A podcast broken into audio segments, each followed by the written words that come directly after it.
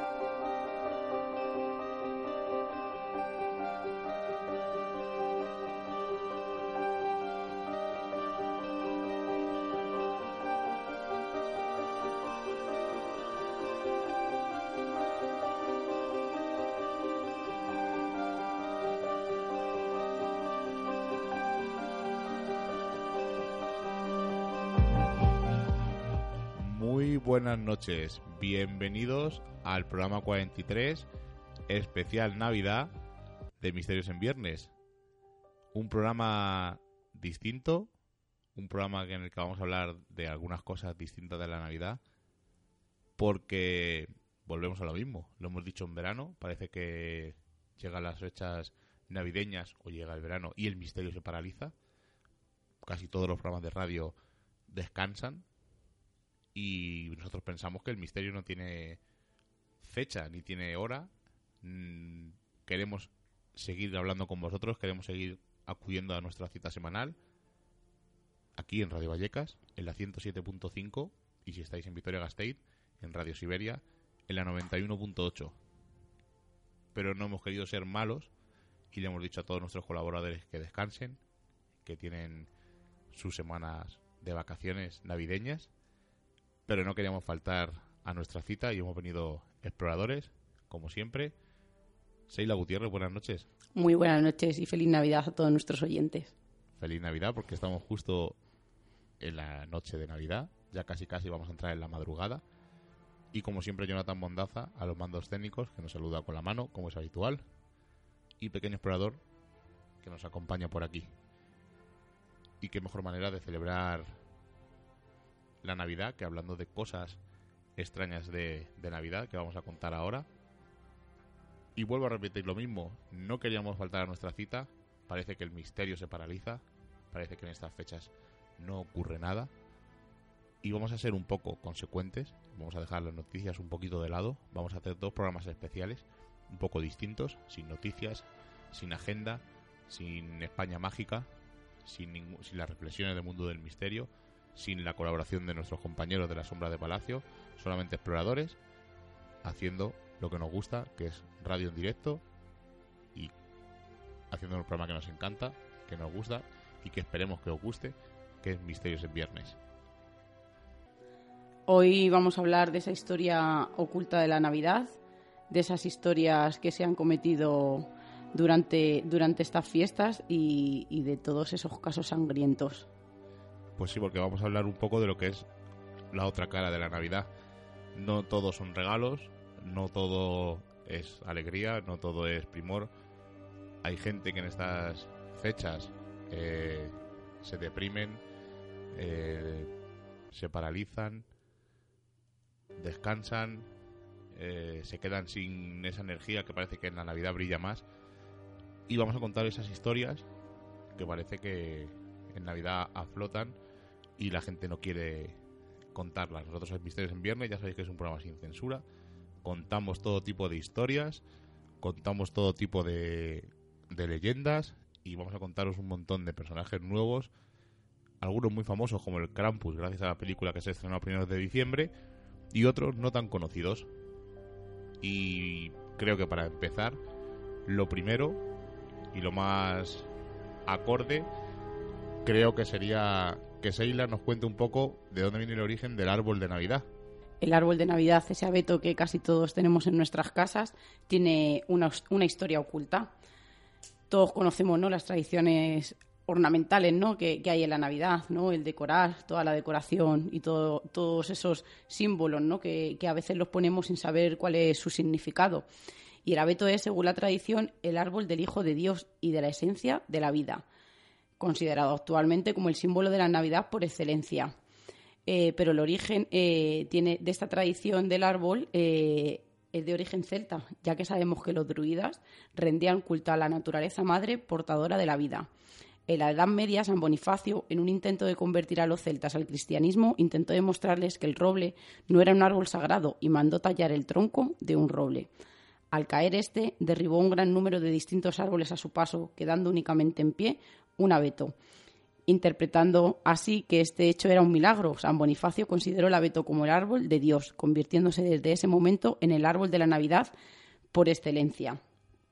Eh, contaros que, como os he dicho, que en el árbol de Navidad no nosotros ponemos eh, todo, todos esos todas esas bolas, no todas esas estrellas sin saber sin saber el significado que tiene que tiene cada una, porque por ejemplo, las herraduras propician buena suerte y simbolizan la protección del hogar. Las piñas simbolizan la inmortalidad, ya que representan la renovación constante de la madre naturaleza, caen y vuelven a nacer. Luego tenemos las estrellas, que yo también pensaba, ¿no? Que era por la estrella famosa de Oriente y es porque atraen la felicidad al hogar y ahuyentan los malos espíritus. Además de que, representan la luz que nos ilumina y nos muestra el camino atravesando eh, dificultades que nos pone la vida.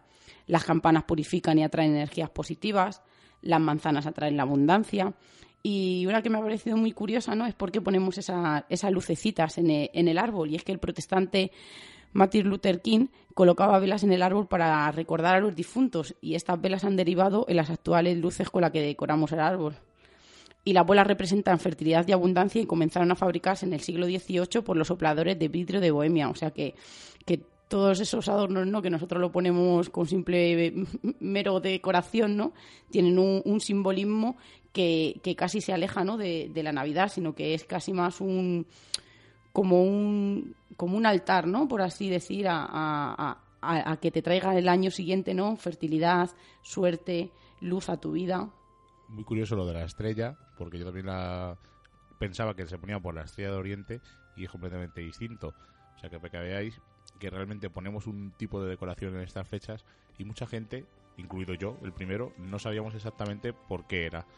Un poquito explicado así rápido el árbol de Navidad y vamos a decir que es la Navidad, pero mejor que yo, porque yo no soy un lego total en la Navidad, primero que no me gusta, eh, creo que mejor que yo, os digo, eh, nos lo va a contar, imaginaos una reunión de monstruos y que un monstruo quiera explicar lo que es la Navidad al resto de monstruos. Seguro que muchos ya sabéis de qué estoy hablando, pero para que no sepa, estamos hablando de Pesadilla ante Navidad, una de las películas más espectaculares de dibujos. Ah, además se dice que la dirigió Tim Burton, pero no es cierto, no la dirigió Tim Burton. Os dejo como tarea que busquéis quién es. Tim Burton fue productor ejecutivo y rodaría seguramente muchas escenas, pero realmente él no dirigió la película.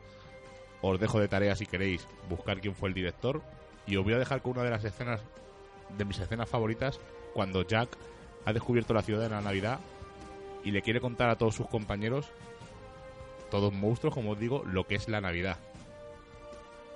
Hay objetos tan extraños, no podéis imaginar que alimente puede hacer volar. Es un mundo especial, yo os lo quiero explicar y lo vas a intentar. Me dije una vez más y os reúno a todos aquí. Y debéis creer lo que os cuento aquí, porque es tan real esto para mí. Miren, veámoslo.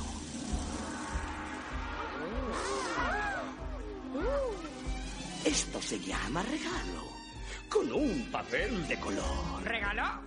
Regalo. Eso es malo. ¿Pero lleva candado? Regalo me gusta si es malo. Permitid un papel de colores alegres y sorpresas en el interior.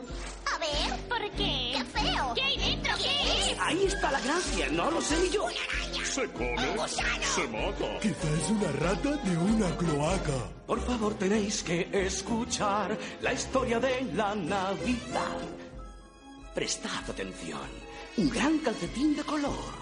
Preparo con gran ilusión Así es que dentro hay un pie. Déjame, quiero ver. Y quizá esté podrido. ¡Qué bien! Ah, me explicaré. Aquí no hay un pie, sino dulces. O a veces juguetes también. ¿Les morderán? Quemarán. O quizá explotarán. O saldrán de repente y nos asustarán. ¡Qué fantástica idea! ¡Es la Navidad! Estoy muy de acuerdo. ¡Probémoslo ya! No tan deprisa, escuchad. Hay algo que os tengo que aclarar. Bueno, el público pide algo más. Lo mejor para el final he querido dejar y es lo único que queda por contar. En la Navidad hay un rey sin igual, según dice se hace respetar. Y también he de contarte, y esto es algo impresionante, una langosta puede parecer. En trineo va siempre en Navidad, con enormes sacos en sus fuertes brazos. Eso es lo que oigo decir. Y en la oscuridad, con la luz lunar, vuela por el cielo como un águila real. Y le llaman Santa Claus.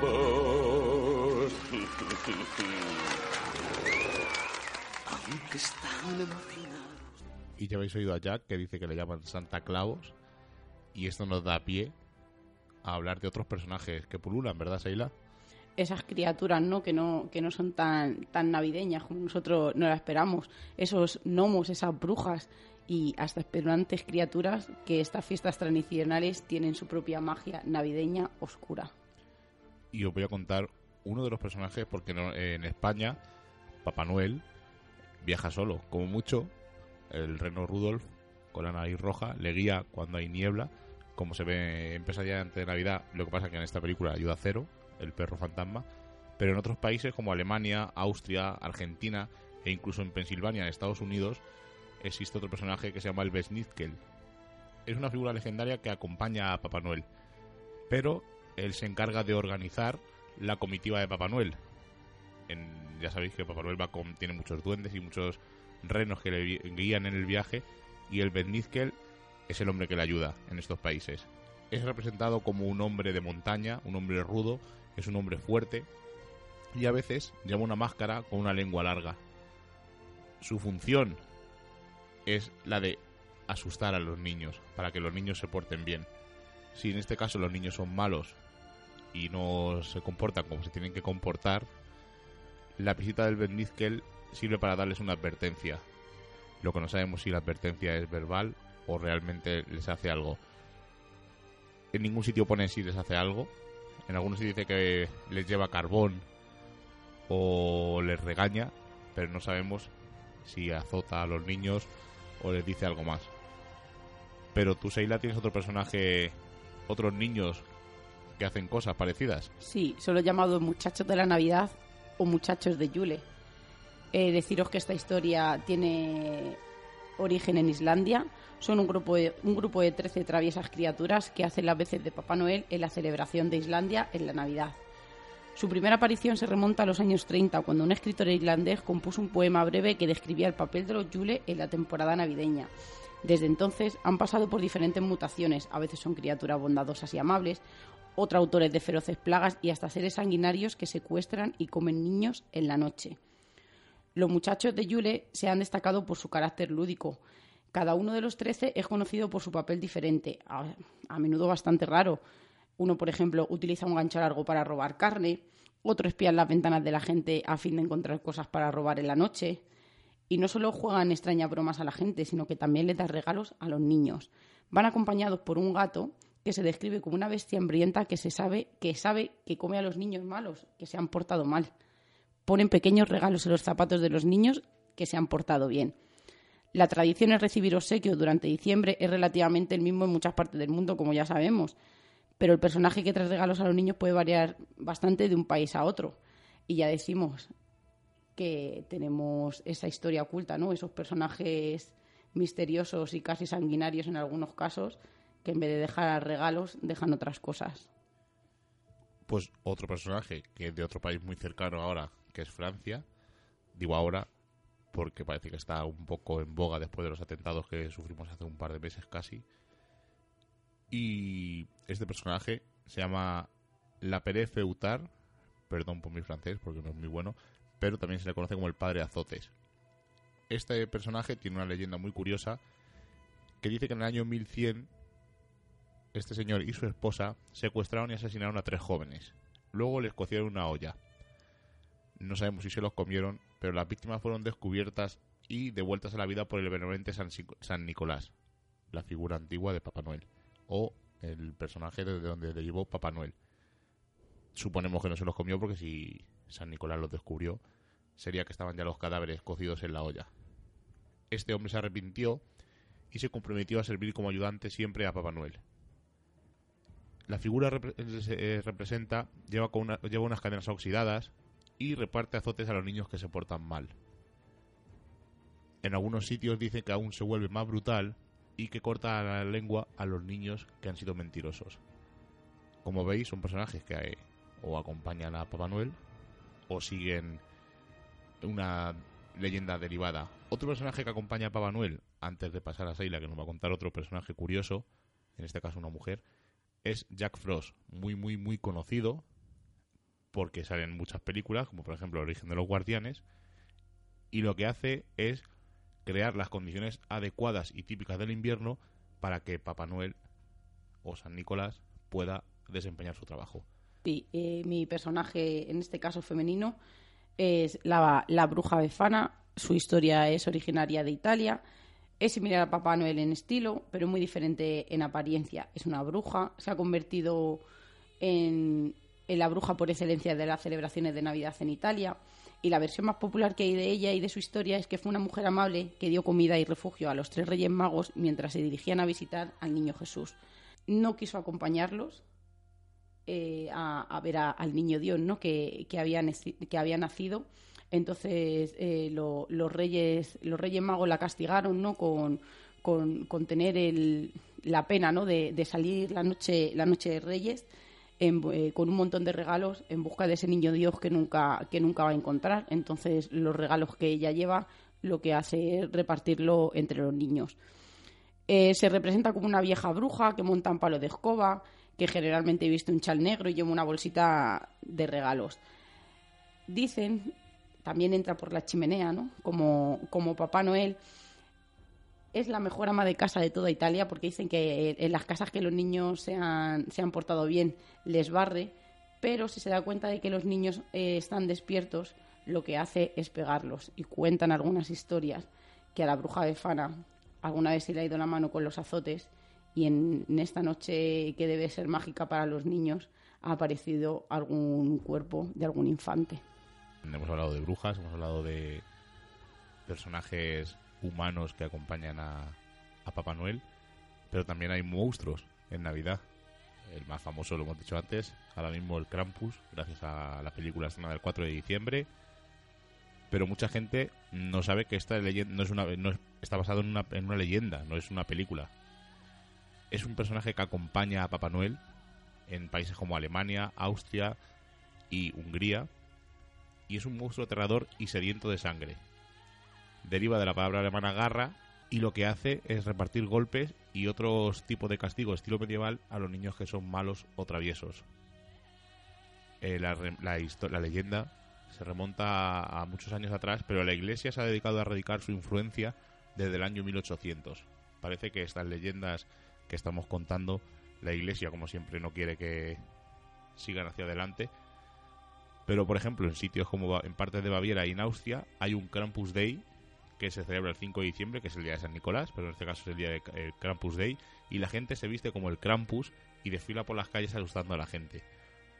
Una tradición muy Halloween, pero muy curiosa porque está arraigada en la Navidad. Y los regalos que dan en este día del Krampus Day no son regalos normales, sino se da una pequeña paliza con una vara o una severa advertencia a los niños malos una cosa muy curiosa. Pero no son los únicos monstruos que tenemos. En Islandia también tenemos el gato Yul. Es un gato que si la gente se porta mal, o los niños en este caso, le visitará para ser sacrificados y utilizados como alimento para las criaturas del infierno. Un gato un poco tétrico, pero el personaje que continúa, Grilla, la madre de todos los trolls, también hace algo parecido. Secuestra, cocina y se come a los niños que no obedecen a sus padres.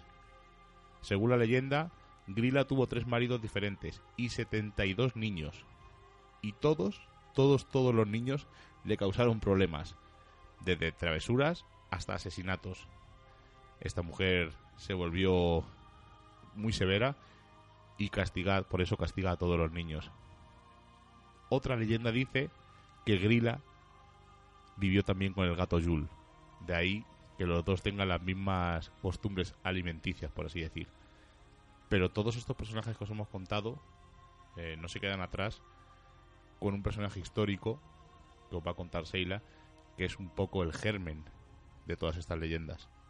Exacto, ¿no? Yo creo que es el, el origen, ¿no? El, la musa, ¿no? Por así decir, de, de todas esas historias. Y vamos a hablar, como no, de Herodes, la matanza de los inocentes, que es un episodio relatado en el Nuevo Testamento. El relato trata sobre la orden dada por Herodes I el Grande de ejecutar a los niños nacidos en Belén menores de dos años. Según el pasaje de Mateo, Herodes dio esta orden al verse engañado por los sabios de Oriente que habían prometido proporcionarle el lugar exacto del nacimiento de Jesús. Entonces Herodes, al ver que había sido burlado por los magos, se enfureció terriblemente y envió matar a todos los niños de Belén y de toda su comarca de dos años para abajo, según el tiempo que había precisado por los magos. Entonces se cumplió el oráculo del profeta Jeremías. Un clamor se oído en Ramá, mucho llanto y lamento. Es Raquel que llora a sus hijos y no quiere consolarse porque ya no están. Y aparte de, toda esta historia de Herodes, ¿no? que, ha inspirado numerosas obras artísticas en la pintura, en, escultura, he de deciros que, muchos eh, asesinos en serie, eh, mucha gente que comete, que comete asesinatos en, en estas fechas, ¿no? Eh, en Navidad, ha sido un, ejemplo Herodes, ¿no? Porque, porque lo que ellos sacan de, de, todo este relato, de toda esta historia, de toda esta leyenda, es que es el miedo, ¿no? A perder el poder como el que tenía el que tenía Herodes, ¿no? Porque había nacido el niño Dios que le iba a quitar todo el poder. Pues nos ha dado pie a hablar ahora de los crímenes. Vamos a dejar un poco de música para dejar a estos monstruos y estos personajes que se nos vayan y vamos a hablar de crímenes ocurridos en Navidad.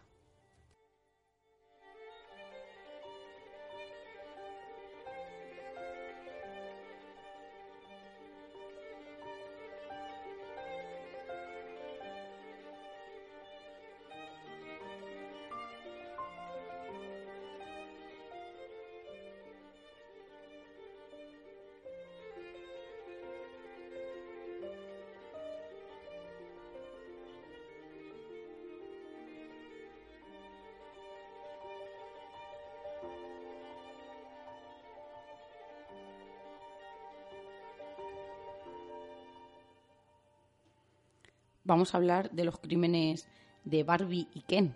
Ella era radiante y hermosa rubia. Él era un, adorable, guapo chico con una carrera brillante por delante. Así era como, como sus vecinos ¿no? y sus amistades le describían. Se llamaban Carla y Paul Tail y, a diferencia de sus muñecos símiles y tras esas sonrisas tan espectaculares, eh, se escondían unos sádicos carniceros acusados de 43 ataques sexuales y una larga lista de sádicos asesinatos tenían una mente retorcida, ¿no? Firmaban a, su, a sus víctimas siendo torturadas, violadas y descuartizadas. Y grababan todo tipo de gritos y, todo tipo de, de, gritos, ¿no? De, auxilio por estas jóvenes víctimas.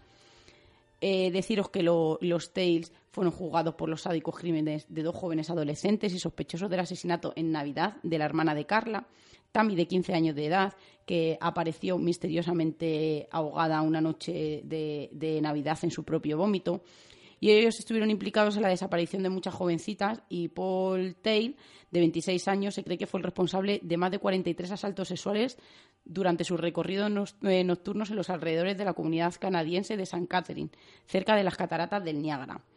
Su reinado de terror pudo haber pasado desapercibido hasta que Paul tuvo una pelea en la que golpeó a Carla con una linterna y ella asustada llamó a la policía y empezaron a, tirar un poco de la manta, ¿no? Y ella se rompió y, declaró todo lo que todo lo que había hecho con, su pareja.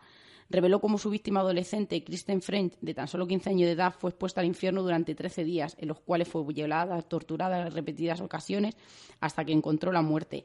Su cuerpo fue descubierto desnudo en un camino vecinal dos semanas después de desaparecer.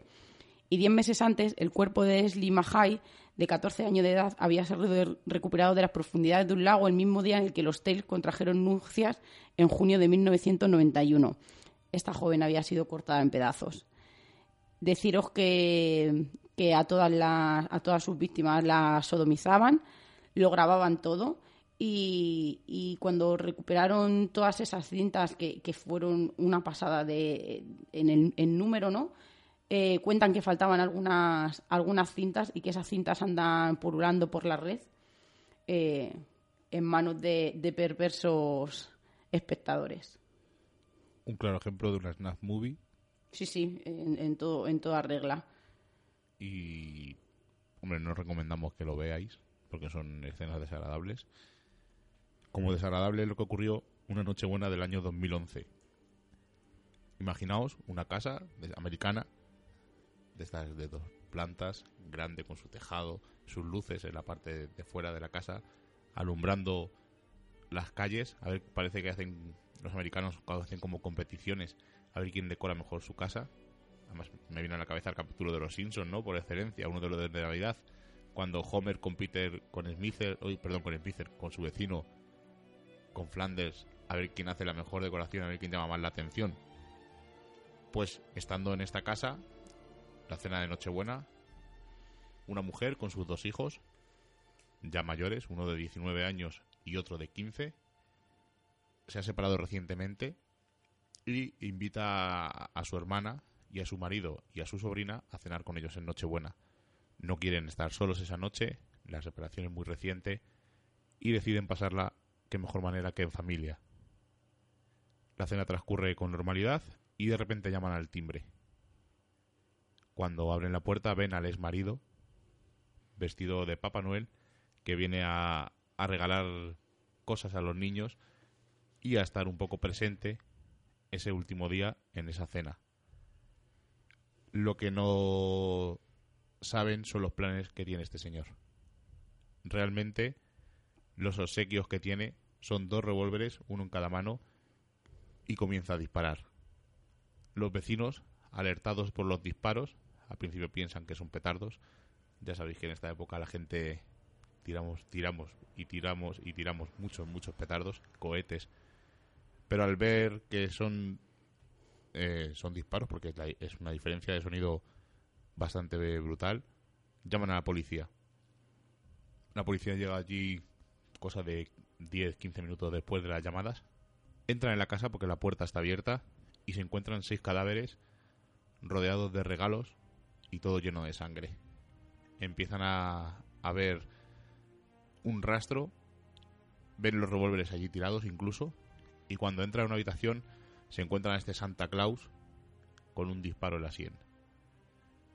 Parece que siempre que los asesinos eh, terminan su obra, por así decir, no tienen el valor, ya que han tenido el valor, por llamarlo de alguna manera, porque yo pienso que es cobardía, de asesinar a alguien que nadie tiene derecho, no apechugan con lo que han hecho y siempre, casi siempre se suelen quitar la vida o intentan suicidarse. Como veis, una noche buena un poco sangrienta, un poco extraña, pero no tan extraña y tan sangrienta como el tema que nos va a contar Seila. Pues sí, eh, eh, mis crímenes que voy a contar ahora, o de las personas que voy a hablar, no fueron cometidos eh, en Navidad, sino fueron resultado de los regalos que se hacen en Navidad. Vamos a hablar de Brenda Ann Spencer. vivía en San Diego, en California, y con 16 años es una asesina convicta que protagonizó un tiroteo con varios heridos y dos víctimas mortales en un colegio estadounidense el 29 de enero de 1979, pasadas las Navidades. Hirió a ocho niños, a un oficial de policía, asesinó al director y al conserje. ¿Qué pasó? Que las navidades le regalaron un fusil semiautomático con una mira telescópica, con 500 municiones y para ella fue el, mayor regalo ¿no? que le hicieron esas navidades que se lo regaló su padre, su padre perdón, Wallace Spencer. El incidente, como hemos dicho, finalizó seis horas después la capturaron, lógicamente, y ya lo único que dijo fue, no me gustan los lunes, solo lo hice para animar el día. No tengo ninguna razón más, solo fue por divertirme. Vi a los niños como patos que andaban por una charca y un rebaño rodea, y vacas rodeándolos, así que eran blancos fáciles para mí. Ella luego se excusó en que su padre la pegaba, que era un borracho, pero era todo una argucia, claro. Y siempre parece que los asesinos cuando cometen algo siempre es por culpa de sus padres, fueron maltratados en juventud y habrá casos exactamente en los que ocurre este, pero siempre, siempre es manido que los asesinos se, se excusen, ¿no? Sí, en familias desestructuradas. Pues tengo otro que es, eh, es el niño Jordan Brown. Su padre era la, primera, la principal figura referencial del pequeño Jordan, tenía 11 años y, y sobre todo después de que Mildred Krause, su madre, los, los abandonara. Ahí tenemos la familia desestructurada. Poco después este hombre eh, rehizo su vida con una mujer llamada Kenzie y- y se hizo su nueva pareja. Eh, esta chica tenía dos hijas de 4 y 7 años, o sea que, que suponemos ¿no? donde empezó eh, su gran dilema ¿no? con, con, esa, con esa pelusa ¿no? y, con, y con esa envidia. Y, cuentan que, que, que a mediados del 2008 la familia se mudó a una granja de Wampum, Pensilvania. Kenzie había quedado embarazada y necesitaba un lugar más grande para vivir.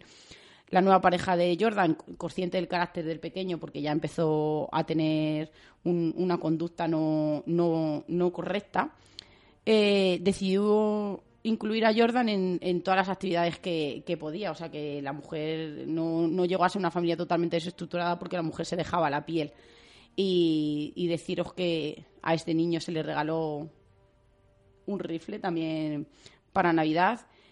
Y un día un familiar de Kenzie llevó, llevó a pasear a las niñas en, en motocicleta y exigió también que, que Jordan se fuera. Y una vez que regresaron, el familiar de la mujer le confesó sorpresa al ver que, que Jordan no tenía ningún tipo de, de emoción, ¿no? Al realizar ninguna ni- ninguna actividad ni ningún era un niño que no tenía no tenía ilusión por nada. Entonces este fue uno de los de los motivos por el que el padre dijo, oye, pues a lo mejor, como ellos tienen la tradición, a lo mejor al niño si le inicio en el tiro al blanco o lo que sea, pues eh, le despierto un poco, pero nada más.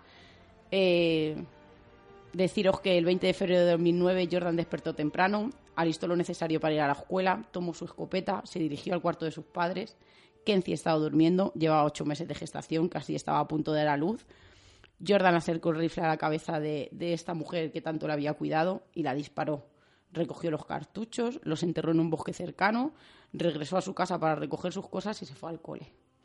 La hija mayor de Kenzie fue quien encontró el cadáver de su madre. El padre de Jordan contactó con la policía y finalmente eh, arrestaron a- al menor. Eh, me parece muy curioso, ¿no? Era un niño pequeño y lo hizo con, con total premeditación, ¿no? Luego dicen que los asesinos es cuanto más mayores más van cogiéndolo desde sus inicios y este caso demuestra que no, que un chico joven Yo creo que siempre está en nace, no se hacen, y yo creo que tiene un- un- una parte de todo, ¿no? Yo creo que, que debes de tener algo en los genes, ¿no? Algo, aparte de, ¿no? De los palos que te da la vida o, o de todo eso, o del chip, ¿no? Que se te enciende en un momento dado, porque sí que es verdad que tú tienes una, una discusión con alguien, ¿no? Y puedes cometer cualquier tontería, pero esto, un niño de 11 años, incluso que, que enterró los cartuchos, yo creo que, que en este caso el asesino nace. Yo soy de la opinión que el asesino nace, hay que valer para matar a alguien. Mm, es muy fácil en las películas, como cogen una pistola y disparan a sangre fría, pero yo creo que coger una pistola y saber que moviendo un dedo puedes quitar una vida, una persona normal y corriente como nosotros, o nuestros oyentes, eh, no serían capaces de hacerlo. Un día Ot- haremos un programa de la mente del asesino. Otra cosa es que tú estés en una situación de peligro y tengas que salvar tu vida. Evidentemente el instinto de supervivencia puede con cualquier cosa. Exacto.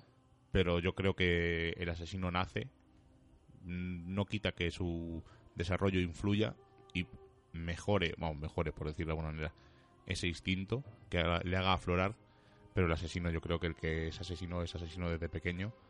Hay casos de muchos asesinos en serie que mataban animales desde pequeño, lo hablamos en el Casi programa todos. lo hablamos en el programa de asesinos y yo creo que este es uno de los casos más claros. Y voy a terminar con otro caso, también en, en Nochebuena, porque son los dos que he elegido. Había bastantes, pero yo creo que estos dos son representativos. Y estamos hablando de Bruce Jeffrey Pardo, un hombre de 45 años. También era, un, era recientemente divorciado y además se eh, incluía en su desgracia de este señor que había sido despedido en julio. Tenía tres hijos y justo una semana antes de cometer esto, este asesinato que os voy a comentar parece que fue cuando tomó la, la decisión de hacerlo. Llegó al domicilio de los ex padres, de, ah, perdón, de los ex padres, no, de los padres de su ex esposa, y di como el caso anterior que he comentado, disfrazado de Papá Noel. Pero en este caso no llevaba dos revólveres, llevaba cuatro armas y un aparato para arrojar combustible. Lo curioso de este caso es que en la casa había 24 personas, era una fiesta por todo lo alto, podemos decir, y este señor consiguió asesinar a nueve personas, más varios heridos. Lo peor de todo que podemos decir, que la primera persona, a la que disparó fue una niña de 8 años que abrió la puerta cuando él llamó al timbre. Afortunadamente, la niña no murió y salvó su vida milagrosamente. Pero este señor entró sobre todo para matar a su ex esposa y a sus ex suegros, cosa que consiguió de matar a sus ex suegros. Cumplido su objetivo, empezó con el aparato que llevaba a echar líquido inflamable para quemar la casa y borrar cualquier posible rastro, pero tuvo mala suerte y al prender fuego las llamas le alcanzaron. Este hombre logró huir, se fue con un coche que tenía en alquiler a una localidad cercana, a unos 70 kilómetros, y, se escondió en la casa de un familiar. Como había sufrido quemaduras de tercer grado en los brazos y el traje que llevaba Pablo se estaba derritiendo, tuvo que esconderse. La policía le estuvo siguiendo y dijo que, vamos, dijo, pensó ya que me van a pillar y ya que voy a, a morir, pues voy a morir matando, como se suele decir. El coche lo llevaba lleno de armas y lleno de balas y eh, hizo como una especie de trampa con un cable para que cuando abrían el coche o este cable encendiera pólvora y causara un estallido con todas las balas que había allí. Los detectives llegaron al coche, no se dieron cuenta de la trampa se activó, pero afortunadamente parece que el espíritu de la Navidad estaba allí y no tuvo el efecto previsto y nadie resultó herido. Dentro del hogar de este hombre, donde estaba escondido de un familiar, estaba otra vez el cadáver de este Santa Claus que se quitó, como he dicho antes, cobardemente la vida, igual que en el otro caso. Dos casos muy parecidos, dos casos en que Papá Noel tiñe de sangre el traje rojo que lleva, como atrayendo eh, con el color que lleva Papá Noel esa sangre. Pero, por ejemplo, San Nicolás no llevaba un traje rojo, llevaba un traje verde. Pero eso casi todo el mundo lo conoce. Y el que no lo sepa, pues oye, otro pequeño recomendación para que naveguéis por internet y busquéis el color original de San Nicolás, que era el verde, y podéis buscar la historia de por qué se puso en rojo, que tiene que ver con una marca muy importante y es una cosa muy curiosa. Y ahora vamos a pasar a, una desaparición ¿no? que, puso a Gosa Alicante en pie. Nos vamos a remontar al 2007, 31 de diciembre, y los periódicos alicantinos abrían sus rotativas con la siguiente noticia. Porque no solamente vamos a hablar de crímenes, también hay desapariciones. En, en Navidad, que las hemos dejado un poquito de lado, y un caso muy extraño, que es el que va a contar Seila de Agos, que nos llamó mucho la atención hace mucho tiempo y lo teníamos ahí en el run run y qué mejor época que el programa especial de Navidad para contarlo porque es en estas fechas cuando ocurrió. Pues la noticia decía, la joven hallada muerta en agosto subrayó en su Biblia, la salvación está en la montaña. Era una chica que se llamaba María Dolores Yeste, tenía 22 años, era una joven de agosto de la provincia de Alicante que estudiaba como una chica eh, totalmente normal y hacía las cosas normales para su edad. El día de Navidad del 2007, María Dolores cenó con su novio en Alicante. Cuando se despidieron era ya de madrugada y ella se marchó a su casa, a 35 kilómetros de la capital. Una vez en su habitación se puso el pijama y, y comenzó a releer algunos párrafos de los libros de cabecera que tenía en la mesilla. De repente, algo, algo cambió, ¿no? Algo, algo activó ese chip que, que contamos. Saltó de la cama y sin cambiarse de ropa cogió de nuevo el coche y condujo de vuelta a la casa de su novio. Cuando éste le abrió la puerta, lógicamente, eh, se sorprendió. María Dolores estaba fuera de sí, bastante excitada. Le decía a su novio que tenía que ir con ella. Su novio intentó convencerla de que, dadas las horas, las temperaturas, debería irse a la cama a dormir, que al día siguiente hablarían más tranquilamente. Ella solo le decía, si confías en mí, ve a la montaña. De vuelta a casa, la última persona en ver a la joven fue su madre, que que se, se asustó, ¿no? Al ver, al ver cómo su hija, ¿no? Salía a la calle en pijama, zapatillas por casa y con la bata. Eh, María Dolores condujo el coche hasta un paraje rocoso de la, serie de, la sierra perdón, de Maigmó, en donde abandonó el coche cuando no pudo avanzar más con él y continuó a pie. Como en una especie de trance, avanzaba sobre la montaña con una sola bata, el pijama, las zapatillas, como hemos dicho, y con un intenso frío eh, lógico de, de- de esas fechas. Y, y- descalza cuando sabemos todos ¿no? que la montaña eh, es, no, no, no, es, no es apropiado no ir así, así que se estaba destrozando literalmente los pies. Eh, dicen que avanzó durante toda la mañana y no se detuvo hasta el atardecer, mientras iba dejando sus escasas ropas, zapatillas por el camino. Dice, y así desnuda y descalza completó su viaje con las piernas ensangrentadas por los arañazos y los pies en carne viva, con heridas que llegaban hasta el hueso.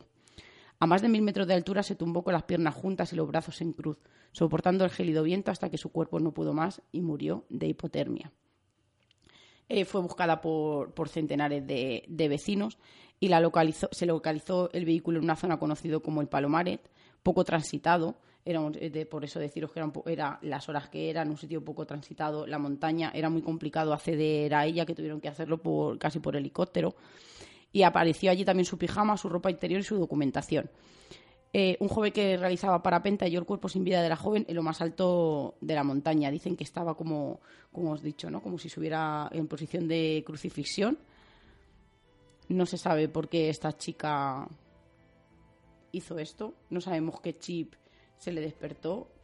Eh, el tema de la Biblia es bastante llamativo y, también decir que, que ella no también tenía subrayado que dice pero el que persevere hasta el fin, ese se salvará, se, perdón, se proclamará esta nueva buena en el mundo entero para dar testimonio a todas las naciones y entonces vendrá el fin. Cuando veáis la abominación de la desolación anunciada por el profeta Daniel, erigirán en un lugar santo entonces los que estén en Judea huyan a los montes. O sea, ahí tenemos ¿no? Eh, la salvación y el monte que ella unió ¿no? o fusionó y ella pensó que, que- que esa era su salvación. Y es que en Navidad, es estadística pura, hay más alto nivel de suicidios. Que parece que es una fecha, como hemos dicho al principio, alegre. Como en verano. Exacto, pero realmente es un, la gente que está sola durante todo el tiempo. Hay gente que se escuda en su trabajo o se escuda en, en su rutina. Cuando llegan estas fechas, fiestas navideñas, familia, eh, buen ambiente, gente que está sola, gente que está muy, muy sola o muy triste. Me parece que hacemos un balance de, de ese año. Normalmente cuando se llega al final de año, cuando llegas al final de algo, haces un balance. Y es el momento en que más alto nivel de suicidios hay. Gente que piensa que su vida no merece la pena. Gente que piensa que, Que está no- solo, ¿no? que está solo, que no pinta nada aquí. Y todos estamos aquí por algo. Siempre tenemos algo que hacer. La vida eh, tiene cosas muy chulas. Siempre lo hemos dicho en el programa muchas veces. Que parece que, que solamente nos acordamos de los ratos malos. Y realmente hay muchísimos ratos buenos. Creo que más. Pasa que el ser humano por naturaleza solo piensa en lo, en lo malo. Pero creo que, que hay que seguir adelante. Hay que dar ánimos a gente que vemos que no está que está sola o que ellos piensan que están solos y seguir adelante. Y vamos a seguir adelante con el programa contando y hablando de uno de las de los cuentos que luego ha habido varias películas más más más más famosos ambientado en el día de la cena de Nochebuena y el día de Navidad, que es Cuento de Navidad de Charles Dickens, pero antes vamos a escuchar un poquito de música.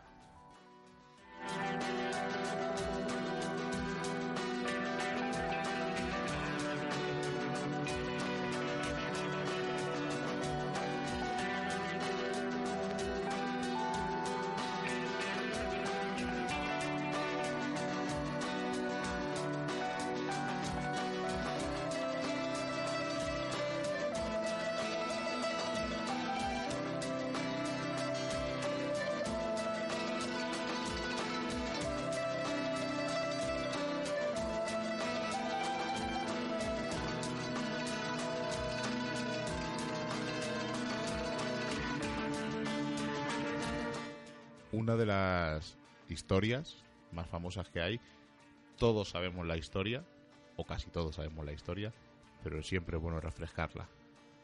La historia se inicia un día de Nochebuena, siete años después de la muerte del socio de Ebenezer Scrooge. El socio se llamaba Jacob Merley y había fallecido siete años. Scrooge es un anciano avaro y egoísta. Además, eh, recordaréis, os imagináis rápidamente, ¿no? Una persona así, tipo el jefe de Homer Simpson, así encorvado, aguileño, calvo. Desprecia la Navidad y todo lo relacionado con ella. No le importan los demás, solo le importa el dinero y lo único que le interesa son los negocios y ganar dinero. Es justo el personaje que estábamos hablando de los Simpson. Muy, muy seguro que cuando Matt Groening le creó, pensó en este personaje. La historia comienza porque rechaza la invitación de su sobrino para cenar con él y su familia. Él no quiere. Y rechaza dar dinero a varias gentes, va rechazando a varias personas. No vamos a contar todo por si alguien no la ha leído, al que recomendamos, o incluso ver la película. Por ejemplo, la última versión, la de Cuento de Navidad de Robert Zemeckis, es una película de dibujos y está muy muy bien hecha. Y es muy recomendable porque es muy entretenida y muy espectacular. Volvemos a la historia. Scrooge esa noche va a su casa, es Nochebuena, no está solo y como desprecia la Navidad, pues no cena con nadie y se acuesta. Y en mitad de la noche recibe la visita del fantasma de su socio, de Marley, que ha sido condenado a vagar eternamente arrastrando una larga y pesada cadena por todos los actos de avaricia y egoísmo que cometió en vida. Marley llega para advertirle de que su cadena es mucho más larga y más pesada y que como siga por ese camino va a acabar peor que él. Marley también le advierte y le anuncia que va a recibir la visita de tres espíritus o tres fantasmas que le van a dar la última oportunidad para que cambie su forma de ser. Scrooge, como os imagináis, piensa que es un sueño, incluso desprecia un poco a Marley. Y cuando Marley se va, al poquito aparece el primer espíritu o el primer fantasma. El fantasma de las navidades pasadas. ¿Qué hace este fantasma? Pues como os imagináis, llevarle al pasado, a su infancia y a su juventud, y le enseña escenas de su solitaria vida, de su relación con sus hermanas, o sea, perdón, con su hermana, eh, y varias escenas para que su corazón se vaya ablandando poco a poco. Incluso le muestra como una prometida suya se ha casado con otro hombre y es feliz y forma una gran familia. Pasado un tiempo, aparece el segundo espíritu, esa misma noche, el fantasma de las navidades presentes, y le muestra a Scrooge diferentes escenas del presente. Un mercado lleno de alegría donde la gente va a comprar sus eh, viandas para esa cena. Incluso visita la casa de su sobrino que está cenando con su familia y unos amigos y recuerdan a su tío como con compasión diciendo pues pobrecillo que está solo aún habiéndole despreciado y habiéndole dicho que no quería ir a cenar con él. También enseñan eh, cómo cenan en una casa de un minero o cómo cenan en un faro en medio del mar. Le va enseñando cosas actuales. Pero parece que este hombre sigue sin arrepentirse. Y finalmente llega el fantasma de las navidades futuras. Una figura encapuchada que no habla y solo se limita a mostrarle a Scrooge cosas. Cosas que no vamos a develar para que vosotros le veáis el libro o leáis la película, que son totalmente recomendables. Pero, ¿de dónde surgió toda esta historia, Seila? Dickens fue una de las principales influ influencias en el resurgimiento de las viejas tradiciones navideñas en Inglaterra, que están totalmente de lado, ¿no? Con la llegada de, de, esos abetos y de esos adornos navideños, pero a la vez que transmite imágenes y sentimientos de optimismo, alegría, calidez. El propio protagonista de, de esta historia, Scrooge, es la personificación del invierno y al igual que el invierno es sucedido por la primavera y el resurgimiento de la vida el corazón duro, frío y triste, ¿no? Es, es restaurado por la alegría y la buena voluntad de, de, este hombre. Y las fuentes en las que se inspiró Dickens para, para hacer esta obra eh, fue las, las humillaciones y las profundamente experiencias fatídicas de su propia infancia, los aprietos sufridos por los pobres y su familia durante las épocas de prosperidad de las décadas de 1830 al 40. Eh, Dickens eh, fue humillado muchas veces por su padre, tuvo muchas, eh, muchas experiencias tristes en la, en la infancia. Eh, su padre fue encarcelado, tuvo que vender toda su colección de libros para poderse alquilar una estancia cerquita de, cerquita de la cárcel. Tuvo que trabajar en una fábrica de betún. Y el problema de Dickens es que siempre había tenido un sentimiento de clase intelectual muy elevada. Entonces fue un palo muy grande para él no tener que, bajarse de estatus. Eh, trabajó mucho tiempo en la fábrica y, durante todo este tiempo terrible para él, eh, fue donde, donde observó, ¿no? Di que en la vida de los hombres, las mujeres, los niños, ¿no? De, que estaban pasando esas penurias en Londres en, en, aquella época y fue donde fue su inspiración para, para crear una historia ¿no? donde, donde reflejara todo, todo este tipo de, de sentimientos ¿no? de, de, la pobreza, de cómo, cómo los más ricos no, no, no valoran ¿no? las pequeñas cosas que la gente pobre, que la gente pobre valora. Eh, se dio cuenta, empezó como un panfleto, pero ya se dio cuenta de que la forma más efectiva de llegar a una mayor cantidad de población era escribiendo una profunda historia navideña y junto con esos panfletos que eran bastante polémicos porque era el azote ¿no? de, de, las grandes sociedades ¿no? en, en, aquella, en aquella época. Y, poco más de decir de él, ¿no? que, que su padre es el protagonista de la historia, es casi su padre, ¿no? que, realmente lo que está plasmando ahí es toda su infancia, ¿no? Y todo, todo el carácter ávaro, ¿no? Y, un poco distante, distante de aquel hombre, ¿no? Que fue apresado y le dejó, y le dejó solo. Y me, decían por vía interna, ¿no has dicho al final el personaje de los Simpsons, el señor Vance, el dueño de la central nuclear de trabajo Homer? Y es que casi, casi achacamos esa imagen, ¿no? Rápidamente al señor Scrooge, el que ha visto la película última con Jim Carrey, que es el que pone los movimientos, es muy parecido al señor Vance. Tiene esa forma huraño así, delgado, la nariz grande. Es muy, muy característico. Y característico es lo que voy a poner ahora, después de lo que diga Seila. Y de uno nos vamos a, una no una adaptación un poco más, más infantil, ¿no? Que es el Grinch ¿no? que es el espíritu de la antinavidad, ¿no? pero que, que también es verdad que al final es, es triste, está triste ¿no? porque está solo, porque no tiene nadie que, que, le preste atención ¿no? y lo único que tiene son sus posesiones, que para él es lo más, lo más valioso ¿no? y se ríe de, de los demás, ¿no? Que, que, lo que valoran es estar juntos ¿no? en la calle, como cuando va la niña y le lleva con todo el mundo, ¿no? o sea que, que, que al fin y al cabo ¿no? Navidad siempre va ligada a soledad. Y a felicidad, queramos o no. Pues como os he dicho, característico es esto que voy a poner. Los más, mmm, iba a decir viejos, los más talluditos, como yo, seguro que sabéis de qué vamos a hablar. Pero los más jóvenes, a lo mejor les suena un poco a esta música, un poco a cuento chino, no sabrán de lo que es. Hace poquito eh, se la pusimos a Pequeño Explorador en casa. Ha envejecido genial. Nos divertimos igual que el primer día que la vimos. De hecho, van a hacer una tercera parte. Seguro que algunos ya sabéis de lo que estoy hablando. Pero por si acaso, os dejo la canción de la banda sonora y a ver si adivináis qué película es.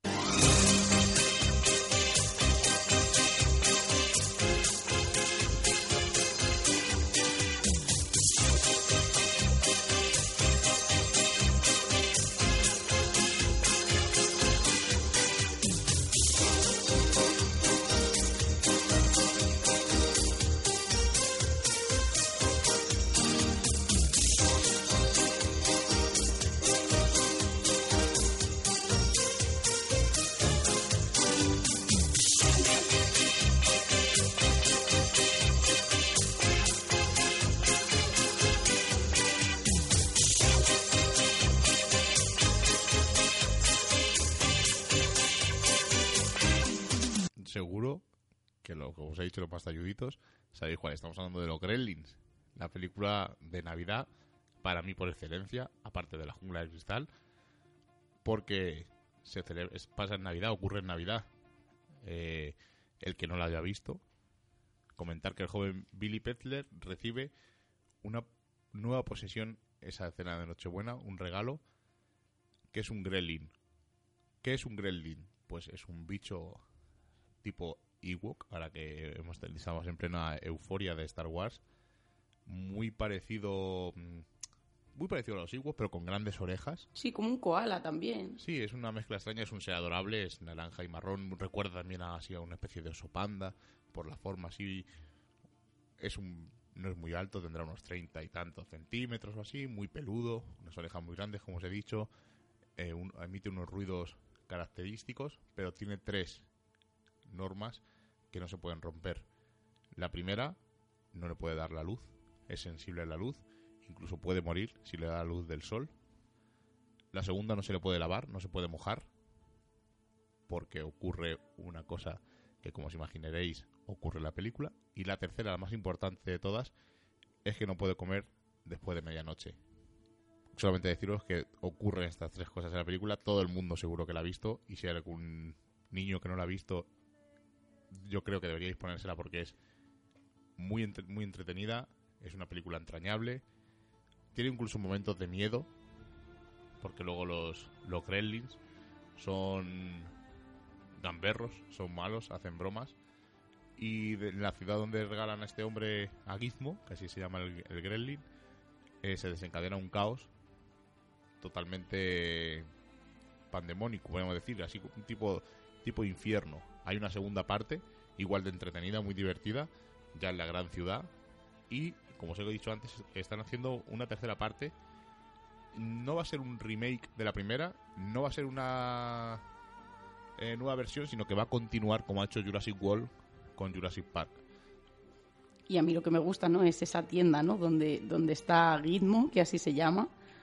Todas esas eh, cosas misteriosas, ¿no? Que tiene aquel hombre casi ancestral, ¿no? En esa tienda. O sea, que, que empieza de un sitio con misterio, ¿no? De, de una criatura con más misterio aún. Y con unas criaturas que son la antinavidad de las que hemos estado hablando. Exacto, y hay más películas basadas en Navidad. Hemos elegido unas poquitas, aparte de los Gremlins, que yo creo que es digna de verse. Y vamos a hablar de Navidades Negras.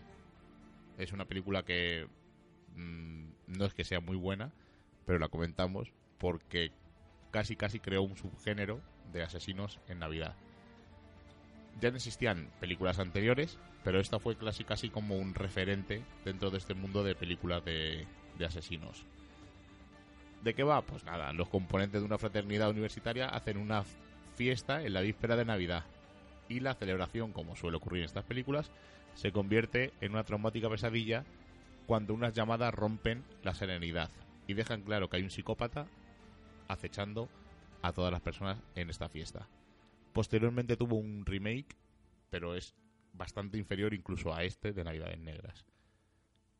Como curiosidad verlo, si os apetece, van a ver que hay más películas basadas en Navidad con hechos atroces o hechos luctuosos, pero vamos a hablar de dos más. Una eh, española, por raro que suene, y otra que a nosotros nos encantó. Es Dead End, Atajo al Infierno, y es de una familia que como cada Nochebuena viaja en coche para reunirse con el resto de su familia. Siempre van por la misma carretera, por la misma autopista, hasta que un día el padre, cansado, decide tomar un atajo por una carretera comarcal. En cuanto tomas atajo, empiezan a suceder cosas extrañas. Y si podéis verla, es, mm, no es muy difícil de conseguir. Es una película casi, casi, casi, diría terrorífica, pero eh, psicológicamente. Siempre es la misma carretera. Siempre pasan por un, una estación de servicio. Siempre ocurre algo extraño y aparece un coche fúnebre al final para recoger a la persona que no ha, ha podido sobrevivir porque van cayendo poco a poco y es muy muy muy curiosa y muy recomendable sobre todo el aspecto visual es totalmente oscura solamente esa carretera iluminada todo el rato incluso hay escenas eh, en vista cenital desde arriba que solamente se ve el bosque que hay a los lados de la carretera totalmente oscuro y la luz que desprende el coche de los faros que va avanzando por esa carretera. Muy muy recomendable. Eh, final sorpresa aunque las personas que hayan visto muchas películas se lo imaginarán pero muy muy entretenido.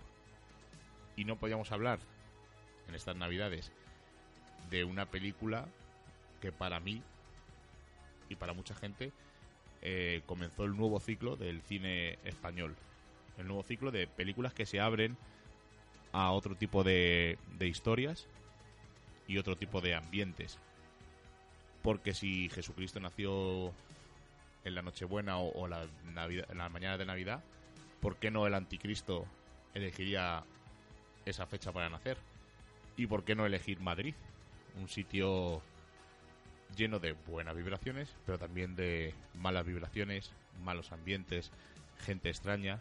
Estoy hablando, como casi todo el mundo sabrá, del Día de la Bestia, de la de la Iglesia, película que lanzó al estrellato a Santiago Segura, pero aparte de que esté Santiago Segura, que a la gente le guste, es una historia dentro de lo que en esa época estaba empezando muy curiosa, muy entretenida, muy enrodada y que, aunque está un poco grabada en tono de humor, es una película que da que pensar. Ese cura que de repente dice voy a empezar a hacer el mal porque quiero destruir al anticristo. El trasfondo, ¿no? Que ese mensaje secundario que tiene la película. Exacto, es muy visual ese cura andando por la gran vía que empuja un mimo al agujero de- del metro, a la entrada del metro.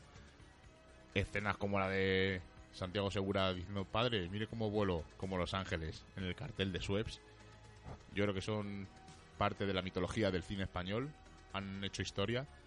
Y es una película que en una segunda vista gana en, profundidad. No solamente las escenas de risa y de, de buen rollo que hace Santiago Segura, sino que esa, ese trasfondo, esa historia, o la escena que aparece Satán o el carnero de pie andando a dos patas, es bastante impresionante. Y creo que merece un segundo revisionado. Yo soy muy crítica con las películas, a ver, me explico. Muy crítica porque siempre intento ver los valores, ¿no? Que, que muchas veces Miguel, por ejemplo, me dice que soy muy pesada, ¿no? Con los valores y, y todas esas películas que hemos dicho, ¿no? O todas esas películas que vemos siempre tienen el, el- el típico valor, ¿no? El, el de buscar el que no esté solo, ¿no? El que hay alguien que saca de la soledad o de la tristeza a esa persona. O como en este, en este caso tenemos el, lado contrario, ¿no? Eh, empieza como todo muy, ¿no? El cura con sus, todos sus valores, todas sus creencias y al final lo que hace, ¿no? Es darle la vuelta y sacar la antinavidad, ¿no? El, el, el, que se ha dado cuenta, ¿no? De que hay un lado oscuro, ¿no? De, de que no de que no todo es tan bonito y, y- que sí que es verdad que a veces hay que, que dejarlo atrás, ¿no? Pero pero está ahí y se da cuenta, ¿no? De que de que el mal eh, puede ganar al bien en, en un momento, ¿no? Y nos vamos a ir. Esperemos que os hayamos entretenido en esta horita, este día de Navidad. No podíamos faltar a nuestra cita semanal. Un, po- un programa un poquito más corto de lo habitual. Pero creo que ha sido una amplia muestra de todo lo que pueda decir la Navidad, no solamente esa cara bonita, sino esa cara extraña y oculta que es la que nos gusta contar aquí en Misterios en Viernes. Y para la semana que viene os vamos a hablar, vamos a hacer el programa de Año Nuevo y vamos a hacer un repaso de todos los acontecimientos misteriosos, todos los eventos misteriosos que se han acontecido eh, eh, durante el 2015. Y haremos incluso en, en algunas secciones de las que vamos a hablar, incluso un top de lo mejor y lo peor que ha dado de sí el misterio. Hablaremos de libros, hablaremos de hechos que han hecho algunas, valga la redundancia, personas que creo que lo han hecho bastante bien y personas que lo han hecho, por supuesto, muy bien dentro del mundo del misterio. Ya sabéis que aquí no nos callamos. ¿Lo censurarán? Seguramente, porque ya sabéis que no, no nos callamos. Vamos a decir las cosas como son, las verdades por delante. Y creo que cuando llega el fin de año, pues como hemos dicho anteriormente, la gente hace un resumen del año y creo que mejor manera que hacerlo la semana que viene. Como ya hemos pasado el umbral mágico de la medianoche y nos reclama el misterio, nos ocultamos de nuevo en nuestras guaridas a seguir con nuestra vida mundana y, por supuesto, feliz Navidad. Y la próxima semana nos volveremos a encontrar con nuevos temas del misterio, los cuales no revelaremos en su totalidad porque recordad, estáis escuchando en Radio Vallecas en la 107.5 y en Radio Siberia en la 91.8 Misterios en Viernes. Hasta la semana que viene.